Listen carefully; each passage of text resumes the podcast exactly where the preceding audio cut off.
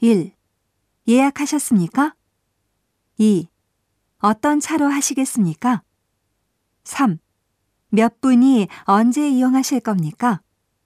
4. 운전은 한 분이 하십니까? 5.